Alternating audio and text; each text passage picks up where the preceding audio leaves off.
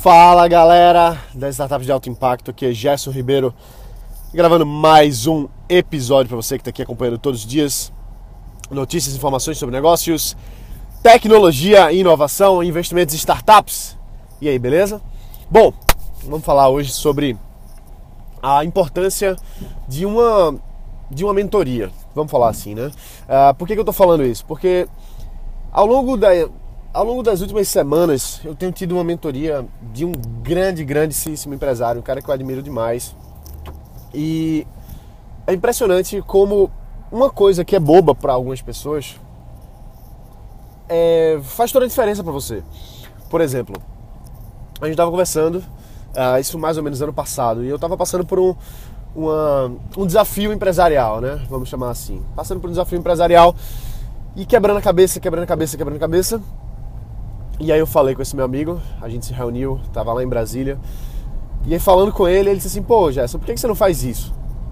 E na hora era, era uma coisa tão simples, tão boba, tão direto ao ponto, que tava completamente desapercebido para mim, sabe? Quando tá na, na uh, no ponto cego, né? Quando você tá dirigindo no teu ponto cego do carro, que você não consegue ver por mais que você tente.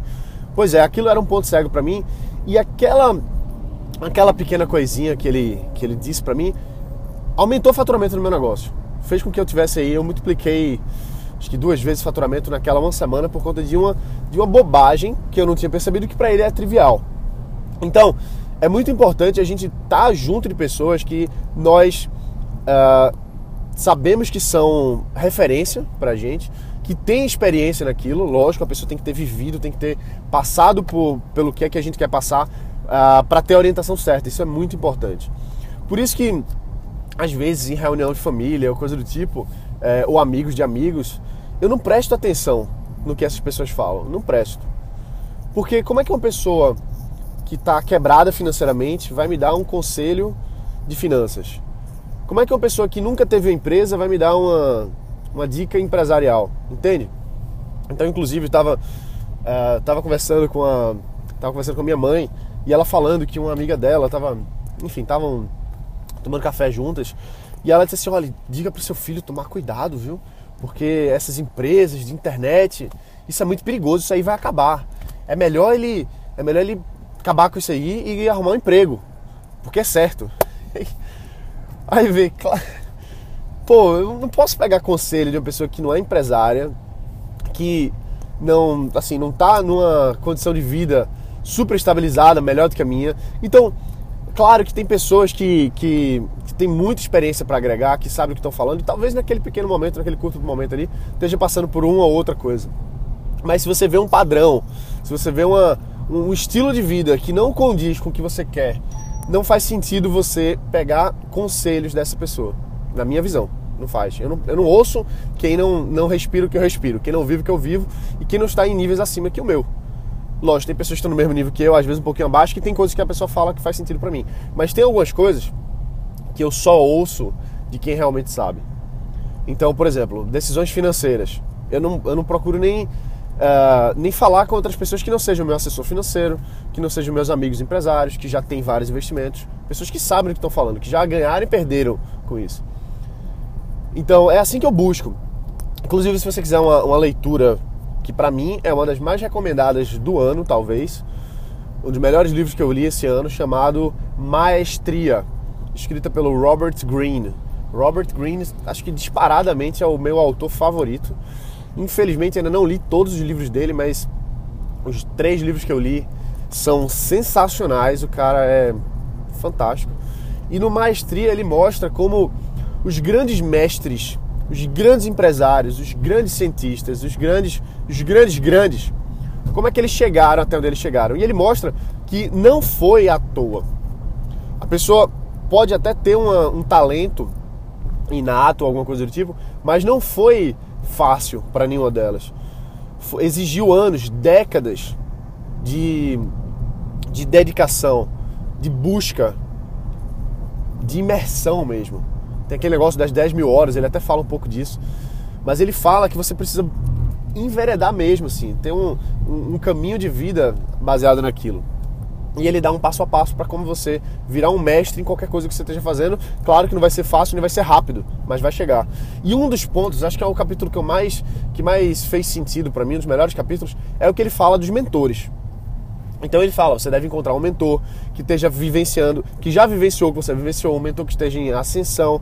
Ele fala que você deve cuidar do seu mentor, deve ter respeito por ele, não pode uh, não pode buscar como é que eu digo assim, denegrir a imagem do mentor, pelo menos naquele primeiro momento, né? Ele fala, o Robert Greene ele é muito direto, assim, ele fala, olha, você não deve ofuscar o brilho do mestre, ele fala isso. Nunca ofusca o brilho do mestre, ele fala assim. Mas ele fala, em algum momento você precisa se desapegar do mestre. Você, quando você chegar e superar ele, vai atrás de outro. Ele fala de forma bem, bem direta, é muito bom. Então, uma das coisas que ele diz assim é que o, o mentor que você tem, ele tem que ter algo a ganhar com você. E é, é engraçado, porque muita gente chega chega para mim, ou enfim, para pessoas que eu conheço, assim, que estão até com um pouco mais de, de, visibilidade, vamos dizer assim, né? E diz assim, pô, Gerson, eu quero que você seja meu mentor, eu quero que você seja meu mentor. E primeiro, qualquer empresário, ele tem a vida muito corrida, tá fazendo muitas coisas, está resolvendo milhões de, de, de burocracias, que é o meu caso também. Então a gente simplesmente não tem tempo para atender todo mundo que aparece. Não dá para responder todos os e-mails que chegam. A gente tem prioridade. Quais são as prioridades? O que está sendo uh, os, os, principais projetos, os principais clientes. Então tudo isso está dentro da nossa, da, das nossas 24 horas. Lembra? Eu só tenho 24 horas, você só tem 24 horas. A gente tem que ser muito efetivo no que a gente faz, muito prático. Então uma das coisas que ele fala lá é que o mentor ele deve ter interesse em você. Ele deve ter algo a ganhar com você. Pode ser uma uma participação, pode ser um, uma consultoria, pode ser que você trabalhe para aquele mentor. Então ele está ali orientando, mas ele está ganhando também, porque quanto mais ele lhe ensina, melhoram as coisas dele. Então, eu acho que foi o, o Faraday, Faraday, um dos maiores cientistas da história. Uh, ele, ele conta a história do Faraday. Né? O Faraday ele era um cara inteligente e tal, mas ele vinha de uma família muito pobre. E o Faraday ele não ele não tinha muita chance na vida, não tinha chance nenhuma, porque ele era de uma família pobre naquela época, se eu não me engano, 1700, 1800, alguma coisa assim. Não tinha muita, muitas chances para quem não estava já numa classe mais uh, desenvolvida, né? De, de vida, enfim. Então era muito difícil, era quase impossível ele atingir o sonho dele, que era de crescer e ser uma pessoa da ciência, né? Ele gostava muito disso. E o Faraday era, era, muito religioso, então ele queria explicar os efeitos da ciência através, quer dizer, explicar as coisas da religião através da ciência. É uma coisa bem interessante a história do Faraday. Em algum momento ele conseguiu trabalhar numa numa loja de livros. E aí, quando ele foi para essa loja de livros, ele se encontrou, porque ele tinha o chefe dele que orientava ele de algumas coisas, e ele tinha os livros à disposição para servir de mentores dele. Então teve um livro que o Faraday leu, que ele lia assim, ele lia esse livro o tempo todo, um livro de desenvolvimento pessoal daquela época, que mudou a vida dele. Então ele começou cada vez mais a, a buscar nos livros a mentoria que ele, que ele não conseguia ter na vida real, que ele não conseguia ter. E o que acontece é que o Faraday sempre buscando, sempre buscando, uh, aconteceu uma, uma oportunidade para ele trabalhar como assistente de laboratório de um grande cientista, o maior cientista daquela, daquela época da região, uh, tinha ficado cego nos experimentos que ele tinha feito e eram, fazia vários experimentos complicados e arriscados, e por isso que ele tinha uma grande fama assim, de ser inovador. E Faraday admirava demais esse cara, queria trabalhar com ele, mas não tinha a menor chance. E aí o que acontece é que esse cara acabou ficando cego por algumas semanas, alguns dias, por conta do experimento, e o assistente pessoal dele, por algum motivo, não estava podendo trabalhar, ou enfim. E aí chamaram Faraday para trabalhar para ele de assistente pessoal. E ele ficou deslumbrado, porque ele começou a estar junto daquele, daquele cara que ele queria ter como mentor. Ele começou a absorver a, a forma de pensar, a forma de agir, a forma de se relacionar. E aos poucos, o Faraday conseguiu se entrar lá na, nessa, nesse campo da pesquisa, começou a ter é, esse e outros mentores e cresceu tanto que virou um dos cientistas mais famosos da história, mais inclusive do que os próprios mestres que ele teve. Então, veja que tudo que Faraday aprendeu, não quer dizer que tudo que ele aprendeu, ele aprendeu com aquele cara.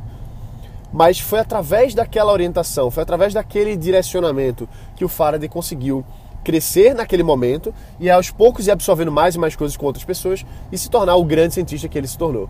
Então, qual que é a, a, lição aqui? Qual que é a moral da história? Busque pessoas que você possa ter um relacionamento direto. Livro é muito bom, é ótimo que você leia livros e eu recomendo, eu leio muito livros e busco mentoria nesses, nesses livros que eu leio, mas a gente não pode viver de livro, né? Não pode viver de palco também, vamos falar assim. A gente tem que viver da, da vida real, a gente tem que viver de pessoas reais. Não adianta só ler um bocado de livro e dizer que você sabe alguma coisa. Você vai saber alguma coisa, claro, mas a gente tem que aplicar. Uma das coisas que o Robert Greene fala é que você precisa aplicar sem pena, sem, sem, sem, sem medir esforços, o que o mentor lhe ensina. Então, quanto mais a gente tem contato real, próximo, com pessoas que são os nossos mentores, a gente cresce muito mais rápido. Então, inclusive muita gente pergunta assim, pô, Jéssica, como é que você conseguiu crescer tão rápido? Uh, primeiro que eu, eu não eu não enxergo assim. Eu acho que tem muito mais para crescer. Pelas minhas metas, eu estou muito atrasado, vamos dizer assim.